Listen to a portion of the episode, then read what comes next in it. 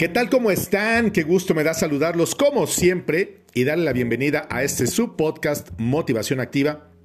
El día de hoy quiero que hablemos acerca de la llamada zona de confort. ¿Cuántas veces escuchamos en los medios de comunicación, con los motivadores de moda, con terapeutas, con psicólogos o con la gente común y corriente como tú y como yo, que estamos expresando de manera frecuente que tenemos que salir de la zona de confort? Lo primero que tendríamos que ubicar es a qué nos referimos con la zona de confort. Se le llama zona de confort aquello a lo que digamos que estás acostumbrado a vivir o en lo que estás acostumbrado a moverte tu familia, tu trabajo, tus amigos, o sea, digamos como una rutina.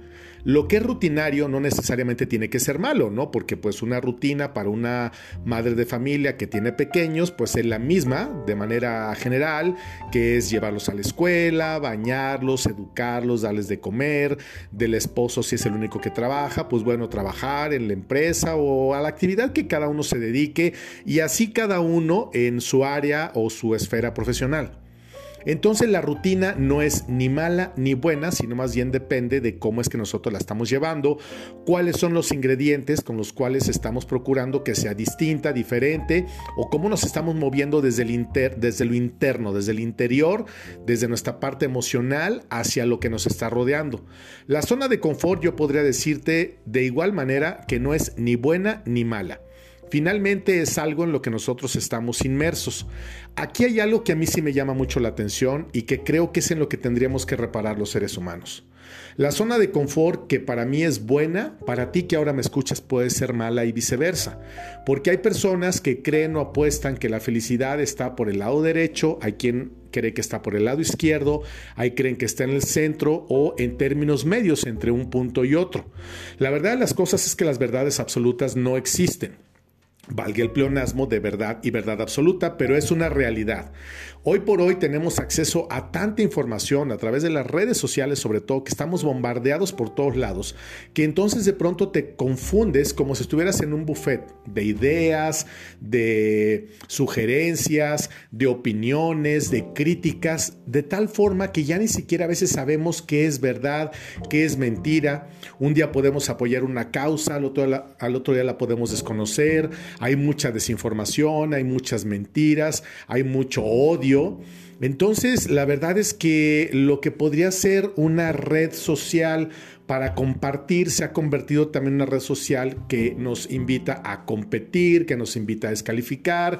Si tú no piensas como yo, entonces no vale la pena que yo te siga y etcétera, etcétera. Muchas cosas que creo que nos rebasan. Hay personas que se pueden tomar o que nos tomamos las redes sociales como eso, como un simple medio para conocer, para ver, pero la verdad las cosas es que nos distraen demasiado porque estamos muy inmersos en todo aquello que tiene que ver con la vida de los demás. Entonces, como aparentemente la vida de los demás es perfecta porque publican puros viajes, comida, logros y cosas lindas, entonces de pronto si mi vida es como monótona, rutinaria o no sale de la zona de confort, entonces puedo sentir que mi vida no vale la pena, que es mediocre, etcétera, etcétera. Lo que pasa es que la gran mayoría pues no publica o no publicamos los momentos tristes, de sombras, de enojo, de rabia, de coraje, de pobreza, de tristeza, de amargura, de soledad, de abandono, de traiciones, etcétera, etcétera. Porque bueno, pues tampoco se trata de que nos estemos amargando unos a otros. Las redes sociales finalmente deberían de ser un medio de comunicación más que de presunción. Pero ese no es un tema que vamos a tratar ahorita, sino en el próximo episodio. Ahorita lo que se trata es identificar cuál es tu zona de confort personal, cuál es tu zona de confort particular y entonces ver si estás realmente sintiéndote bien ahí con lo que estás haciendo, con los actores que estás participando y cómo estás manejando tu vida. Últimamente nos hemos enterado de cosas muy tristes, de desaparición de mujeres, de asesinatos, de jovencitas y cosas que de verdad tocan el alma y estremecen. Y entonces yo me preguntaba justamente el día de ayer, antes de grabar este podcast, si la zona de confort que tenemos en el mundo es la adecuada. Y yo creo que no, por supuesto que no es la adecuada, porque estamos lidiando con una sociedad que estamos, me incluyo, porque todos formamos parte de la sociedad, es muy fácil estar señalando a los demás y dejar de señalarlos a nosotros mismos. Cuando existen este tipo de acciones que son por supuesto deplorables, el hecho de un secuestro, de un asesinato, de un maltrato, de una persecución y de todo eso que padecen más las mujeres que los hombres, es terrible. Pero ¿quién está causando y haciendo todo esto? Pues los hombres o los jóvenes que están siendo educados por las familias mexicanas. No estamos hablando que vengan bandas o personas de otros países que a lo mejor existen y que vengan aquí a causar destrozos y a matar a nuestras mujeres, a violar a nuestras mujeres, a violentar a nuestras mujeres.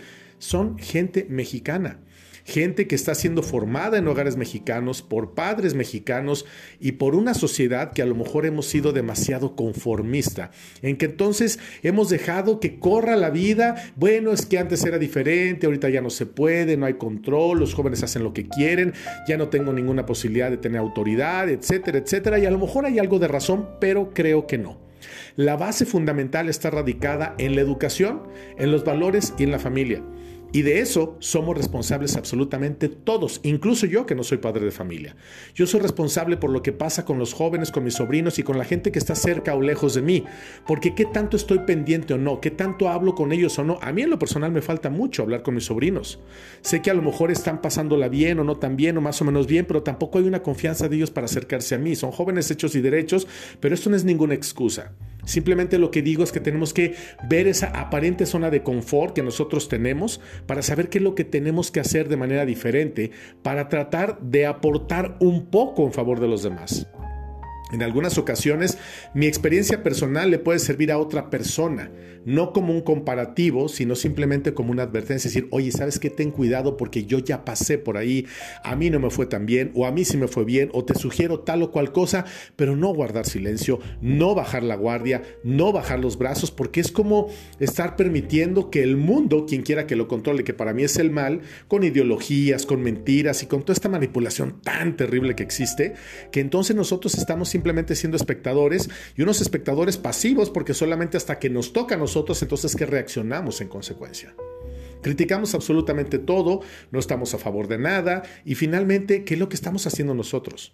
Criticamos que no haya seguridad, pero ¿cómo nos estamos comportando nosotros? Criticamos que las autoridades no hacen caso, pero también cómo estamos nosotros eligiendo a las autoridades y a la gente que está en el poder. Es a través del estómago, del enojo, del rencor, del coraje, de la envidia. ¿Qué es lo que nos está realmente moviendo? Creo que la zona de confort en la que hemos entrado la sociedad en general, las familias y todos los que somos responsables de la operación de este mundo, que somos todos los que tenemos más de 40 años, es que algo no estamos haciendo bien. Cuando el saldo es negativo, cuando tú haces un balance en un negocio pequeño, mediano, grande y ves que estás teniendo más pérdidas que utilidades, dices qué es lo que está funcionando mal y te pones a revisar toda la cadena de producción desde que inicia hasta que concluye para saber en dónde está la fuga o en dónde estamos haciendo algo mal. La toma de decisiones más importante es la que se da al interior de las casas, al interior de las familias, al interior de los hogares. Y por supuesto, y habrá mucha gente que le pueda molestar o no lo que voy a decir, pero una ausencia de Dios en nuestras vidas nos lleva a estar bailando con el diablo. Y perdón que lo diga así, pero así es. Cuando Dios no está en el centro de tu corazón, está el contrario. Y ahora quien diga, es que por eso yo soy ateo y mejor no creo en nada. Bueno, si eso te hace feliz y te funciona, pues adelante, síguele. Pero sabes qué? Existe la luz y existe la oscuridad. Existe el bien y existe el mal. Existe la pobreza y existe la riqueza. Existe el amor y existe el desamor. Siempre hay un contrapolo, siempre, siempre hay un contrapeso. Entonces tenemos que revisarnos como sociedad, como familias, qué es lo que estamos haciendo, cómo estamos educando, cómo estamos preparando a los jóvenes. Aquí no se trata ni de culpar ni de exculpar a nadie. Quien tiene una responsabilidad está obligado a cumplirla y a llevarlo a cabo sino entonces que no se metan a tener cargos, que no se metan a tener puestos, que no se metan a nada, pero hoy por hoy, a través de las redes sociales, de las plataformas, todas las películas y las series que están, están top 10, curiosamente tienen que ver con secuestros, tienen que ver con asesinatos, tienen que ver con narcotráfico, tienen que ver con vida fácil, con vida lujosa, entonces deslumbran a los jóvenes que apenas están empezando a vivir y que además de todo ello quizás vengan de hogares disfuncionales, donde los papás se gritan todo el tiempo, donde se están reclamando todo el tiempo, donde hay infidelidades todo el tiempo, donde hay golpes todo el tiempo. Entonces, ¿qué es lo que están haciendo? Buscar una salida, una salida aparentemente fácil, que puede ser el irse a una fiesta, a estar en la madrugada esperando un taxi en una esquina, o a tomar demasiado, o a drogarse, o qué sé yo.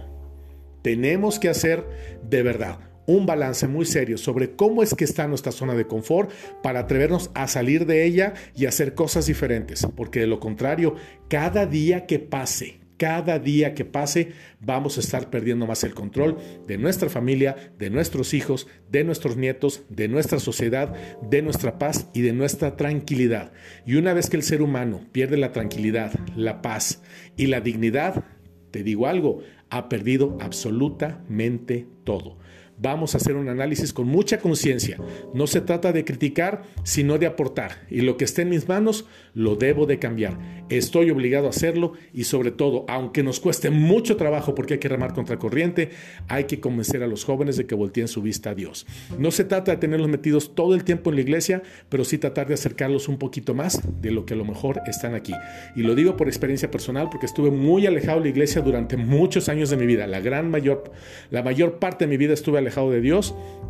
Tengo 12 o 13 años que he regresado a casa, estoy feliz, me sigo equivocando igual, sigo pecando igual o peor o más, pero ya sé que lo que tengo que hacer porque ahora sí ya tengo una conciencia que antes no la tenía y que la tenía extraviada. Con Dios absolutamente todo es posible.